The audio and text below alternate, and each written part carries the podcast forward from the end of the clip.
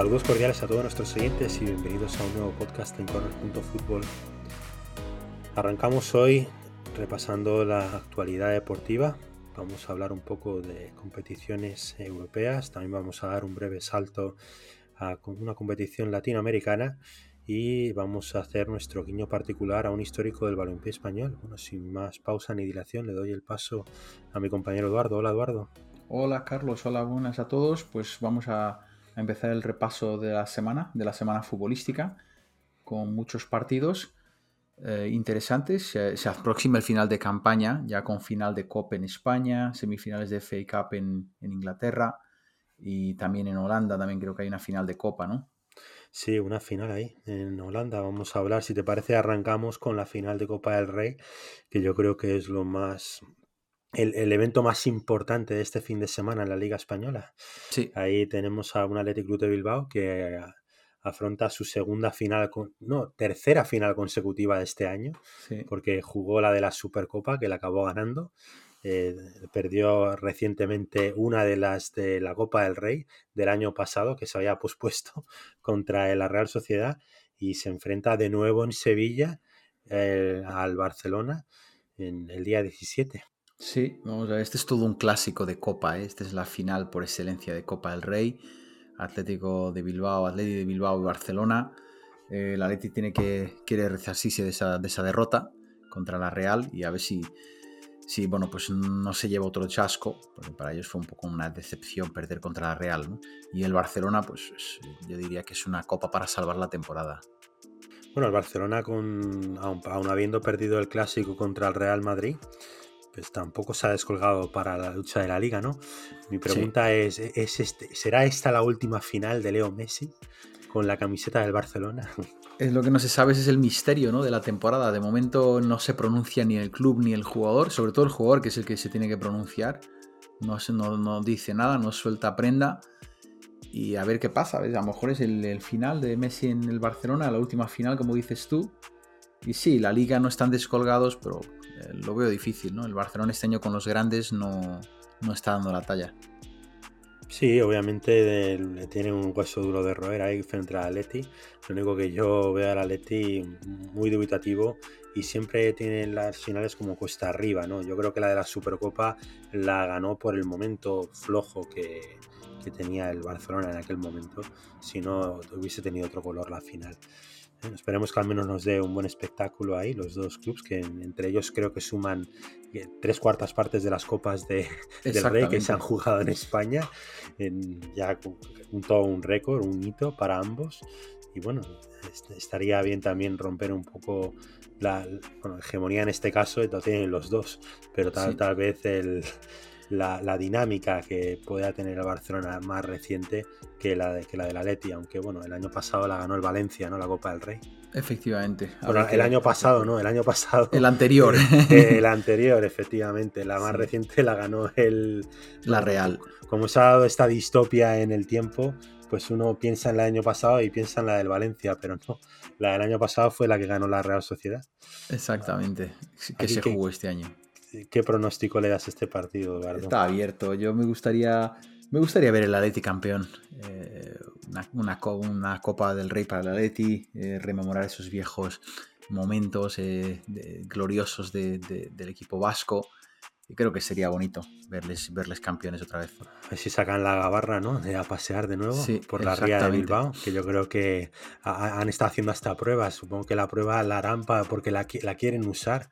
A ver si no, si no se quedan con la miel en los labios otra vez. Efectivamente, a ver si de esta vez va la vencida.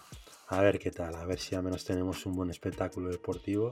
Y si te parece, saltamos, como tú bien has dicho, a las semifinales de FA Cup en Inglaterra, que ahí tenemos dos partidos muy interesantes. Uno de ellos Chelsea-Manchester City, que yo creo que va a ser el más aguerrido de los dos. Sí, este va a ser muy disputado.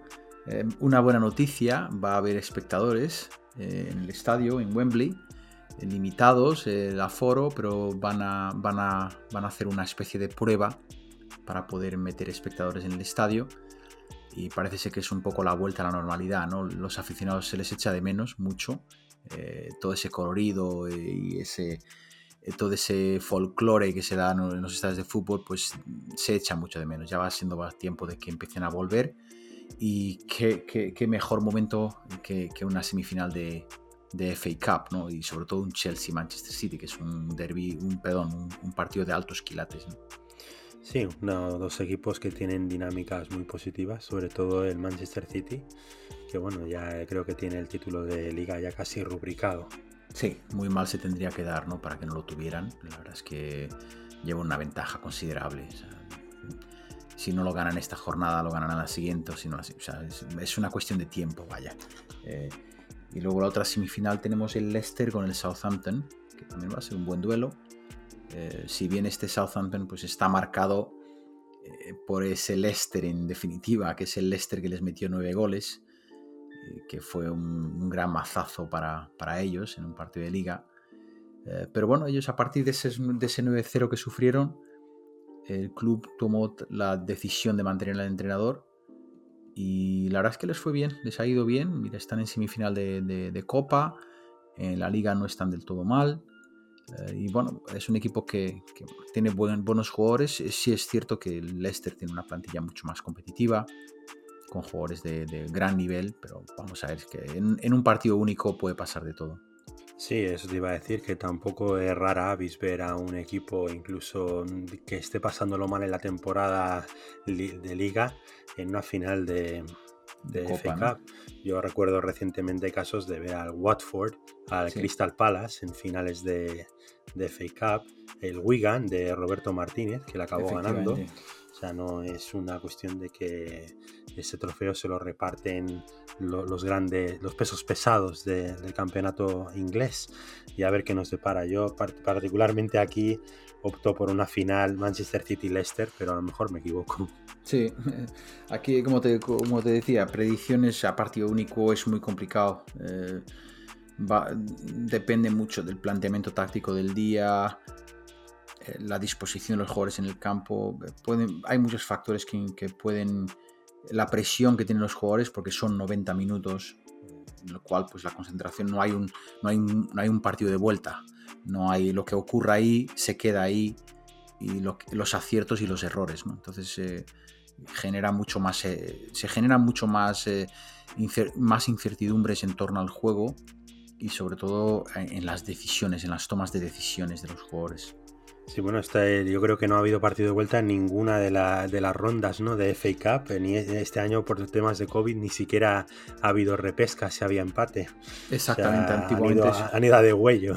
Exactamente, por el tema de, COVID, pues si no hay el partido, el replay que le llaman, ¿no? Entonces, eh, no hay. Este año ha sido todo así, a, digamos, a, a pecho abierto, ¿no? Efectivamente. Pues nada, a ver qué nos deparan estas semifinales, que están muy interesantes para los oyentes que quieran verlas. Partidos que van a enfrentar a grandes clubes del campeonato inglés. Y luego, si te parece, saltamos a la final de Copa en Holanda. Bueno, enfrenta al, mítico Ajax contra un Vitesse que se ha plantado en la final. Sí, eh, Ajax es el equipo por excelencia en Holanda.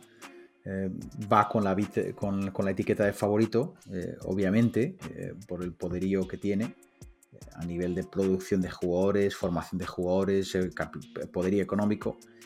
Y bueno, pues a ver si el Vitesse, pues el equipo modesto, pues da la, da la campanada, ¿no? Sí, el Vitesse que lo bueno, estaba informando, me parece ser que es un club de estos de liga holandesa en el cual envían los grandes clubes de Europa a jugadores prometedores para que se fogueen, ¿no? Por ahí ha pasado Mason Mount, el que ahora mismo es jugador del Chelsea. También pasó Martín Odegaard, el jugador del Arsenal. Sí. Del Madrid, ¿no? En propiedad, creo, del Madrid. Efectivamente, creo que está cedido todavía, no lo ha comprado el Arsenal. Y, también un club que tuvo un entrenador español, el, Chapi Ferrer. Efectivamente, el Chapi, buen lateral derecho de la selección española de Barcelona, para aquellos que no lo hayan visto jugar. Eh, y bueno, también pasó por el Chelsea, quiero recordar. Sí, ahí ganó, de hecho, un par de trofeos con el Chelsea, si no estoy equivocado. Y se me olvidaba también en el Vitesse, fue el primer gran equipo donde jugó un, jugador del cual hemos escrito un artículo. Los oyentes lo, que, estén interesados lo pueden ver en nuestra web. Roy Mackay, antes de recalar en el, en el Tenerife, tuvo su paso por el Vitesse. Es el equipo con, con, historia en Holanda. Y bueno, pues eh, abatirse ahí con el Ajax, a ver si consigue si consigue dar la campanada y de alguna forma pues hacerse con, un título, ¿no? Pues a ver qué tal, a ver, yo creo que, que, lo, que recientemente ya ganó uno, creo que en el 2017, si no llegó a la final, lo ganó, el trofeo de la Copa, de la Copa Holandesa. De la Copa Holandesa. A ver qué tal, a ver si tienen al menos los, los espectadores holandeses un buen espectáculo en el terreno de juego y a ver qué nos depara este partido. Y si te parece, saltamos, esto es cuarta ronda, o sea, ni siquiera son 16 avos del campeonato de Copa Escocés, pero es un duelo de quilates del que ya hemos hablado, The Old Firm, eh, otra reedición entre el, el, Glasgow Rangers y el Celtic de Glasgow. Sí, este está, si bien está descafeinado, yo creo que es de... Hacía muchos años que no estaba tan descafeinado hacia el lado del Celtic, que lleva una temporada un poco aciaga, un poquito decepcionante. Y el Rangers, por, lo contrario, pues está teniendo una temporada bastante buena, bastante aceptable. Si bien tuvieron el tropezón en la Liga Europa, pero bueno, pues en lo que es a nivel, a nivel local, han, como se dice, han arrasado, ¿no? Eh, pues eh, hoy por hoy yo, yo solamente he visto un partido de ellos un año, este año, de, del Rangers, pero me gustan como me están jugando muy bien. Gerard está poniendo ha puesto una buena mentalidad ganadora al equipo y por contrapartida el Celtic está flojito, no es el mismo Celtic de otros años, que era una pisonadora. Sí, una pena que se tengan que enfrentar estos equipos en cuarta ronda. De hecho, creo que hay hasta eh, comidillas ¿no? en, la prensa escocesa, porque dicen que si, que si gana este duelo el Glasgow Rangers, que el Celtic se queda sin nada este año, definitivamente. Sí, porque se queda, se queda sin trofeos y nada. Sería, sería un, hecho, un hecho bastante eh, de llamar la atención, pero la verdad es que no tiene.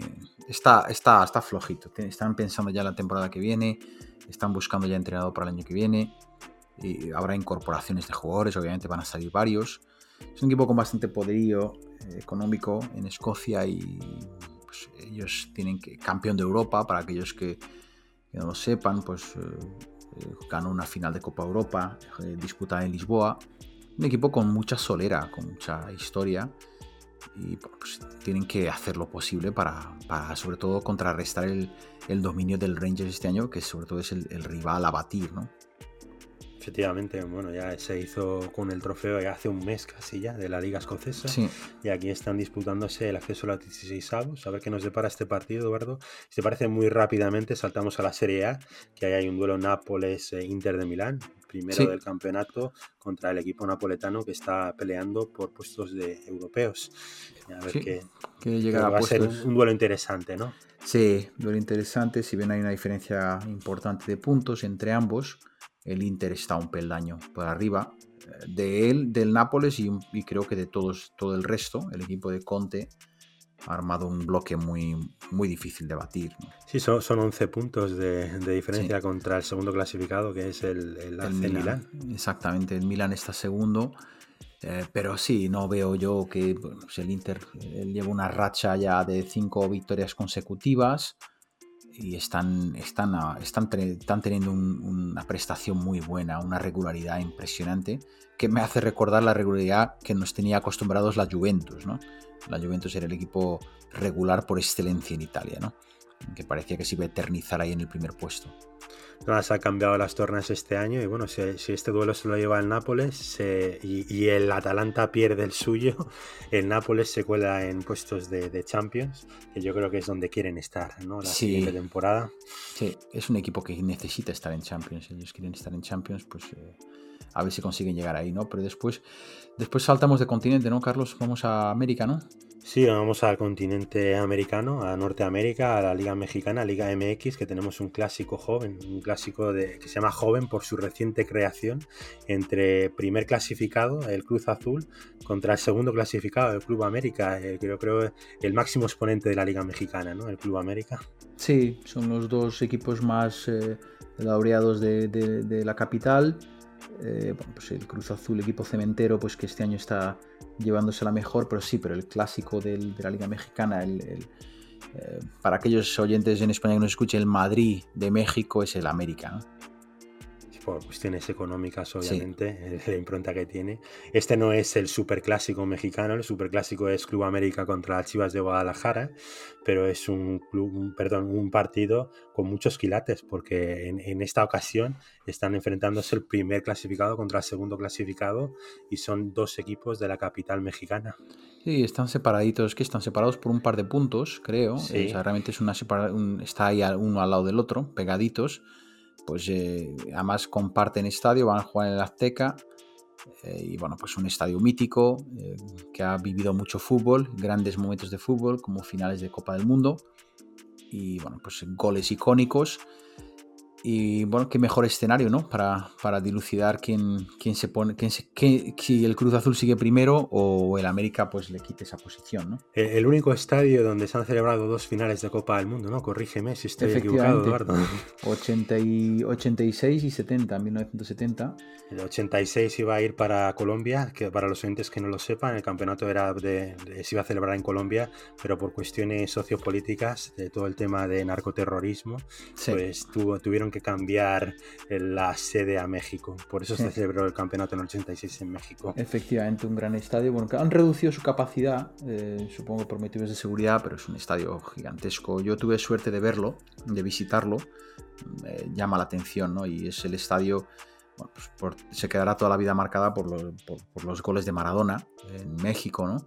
En México 86, el famoso gol de la mano, el gol que le metió a Inglaterra pues regateándose a todo el equipo inglés, pues fue en la Azteca, o también el gol que le llaman el gol perfecto, ¿no? que es el gol de Carlos Alberto en la final del Mundial del 70 entre Brasil e Italia.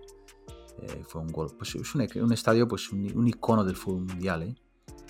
Ahí lo tenemos con un, con un derby, ¿no? Por así decirlo, en la ciudad, en la ciudad capital, muy interesante para nuestros siguientes. ¿Y, dónde nos vamos hoy en la geografía española, Eduardo? Pues ¿A, qué, lugar nos vas a llevar? Sí, nos vamos a Cataluña, nos vamos a Palamos, ¿no? Vamos a hablar del Palamos, eh, equipo pues eh, que mm, ha tenido eh, un momento, es un gran momento en el fútbol español. Actualmente milita en la primera catalana, pero un, equipo que sobre todo en la década de los 80, que yo recuerdo, eh, en, épocas, pues una época dorada ¿no? de, su, de esta entidad catalana. Sí, los 80-90 creo que, con, que concatenaron tres ascensos directos que los llevaron a la segunda división y ahí estuvieron alrededor de siete años con una plantilla que tampoco estaba copada de grandes estrellas, pero se mantenían en la división de plata. Sí, efectivamente, tuvo ahí. De hecho, eh, eh, creo que fue el primer año en segunda, que estuvieron a punto, de hecho, de, hacer la machada, ¿no? De meterse en primera. En el playoff sí se quedaron a, a dos puntos. A, las puertas de, sí, del playoff, porque creo que lo, estuve viendo en la clasificación y el, y el Basconia, o sea, el equipo B del, del Athletic Club de Bilbao, eh, creo que fue tercer clasificado y entonces obviamente al, estar el Atlético de Bilbao, el primer equipo en primera división, pues no, puedes subir. No puedes subir. Y, una liga, pues para los oyentes que no lo sepan, ya hemos hablado de esto creo con el Figueras, que no era tres puntos por cada partido ganado, eran dos puntos. Efectivamente, efectivamente. Entonces, sí, fue, fue todo, un, todo un logro para una entidad como la del Palamos, que bueno, es el decano del fútbol catalán también hay que recalcar eso. Recalcar es exactamente, ganador de Copa de Cataluña en el año 92. Y bueno, pues un equipo que lamentablemente pues sufrió un descenso administrativo en los años mediados 90, 94-95.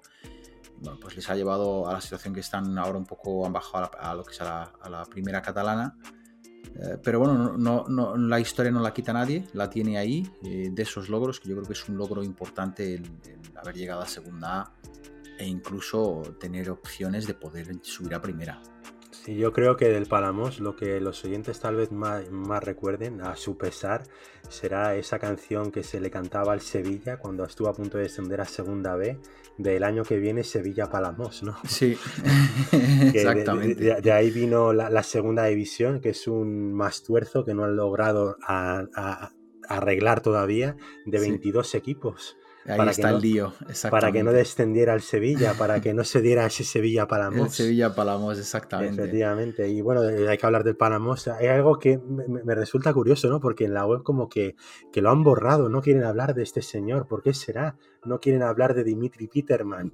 Efectivamente, no, no aparece por ningún lado, ha- está No. desaparecida la historia y bueno, pues sí, sinceramente no es un, un señor que ha dejado recuerdos gratos en el fútbol español en general eh, y hay otros equipos implicados eh, con Dimitri Pet- Peterman, pues que obviamente no tienen buenos recuerdos de ellos. Y, No, un señor está buscado por Interpol, Eduardo, a lo mejor es por eso. Efectivamente, Y, ta- tampoco hablan de, de su mujer, ¿no? En, en cuestiones jocosas.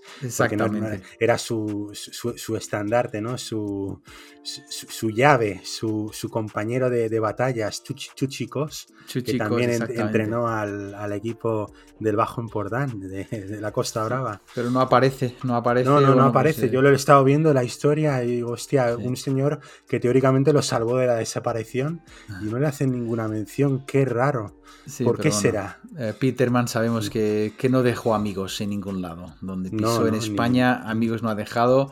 Y sinceramente, pues eh, no, es un- no- no es el paradigma o el, el ejemplo de un gran director deportivo, ¿no? No, obviamente un señor que quería estar en el banquillo para, para manejar el cotarro en primera fila, ¿no? sí, Y pa- para cambiar de, de- de color, ¿no? De, de- de tonalidades, pues una curiosidad, los colores del equipo, al, al parecer comenzaron a jugar con una camisa blanca y los pantalones daba igual de qué color fueran, mientras fueran oscuros, hasta Sí. que se celebró un campeonato en la comarca, ¿no? En Gerona, y el vencedor de ese campeonato pues tenía derecho a llevar los colores de la bandera del distrito marítimo de Palamos, que son los colores que actualmente utiliza el equipo, el amarillo y el azul. Y por Sí. eso viste de esos colores el Palamos, porque ganó ese campeonato y se ganó ese derecho. pues mírate qué curiosidad más buena. Y de hecho, seguro que hay muchos oyentes que no lo saben. Pues ahí queda esa, esa reseña, que la verdad es que es, es bastante interesante, ¿no?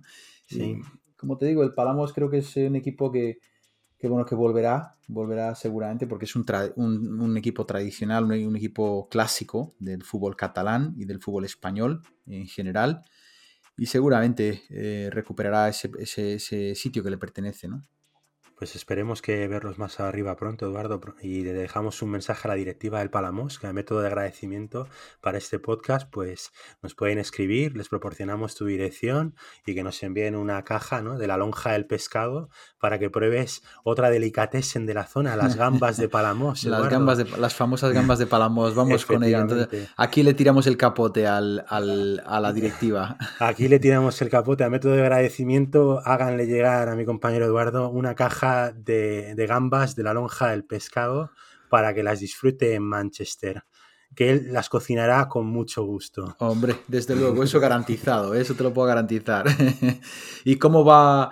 Simplemente decir, ¿cómo van ellos este año? Solamente un pequeño detalle, ¿cómo van ellos en la liga? Eh, vamos a verla aquí, eh, creo que van quintos, ¿no? O cuartos, cuartos, cuartos a, dos puntos, ¿no? Del primero, por lo que puedo ver aquí, que, que es la escala, que es el primero, creo que es el primero del subgrupo, de la primera fase de la primera catalana. Bueno, pues están ahí en la pomada, ¿no? A ver si logran al menos tener un ascenso a tercera división. Sí, ojalá que sí.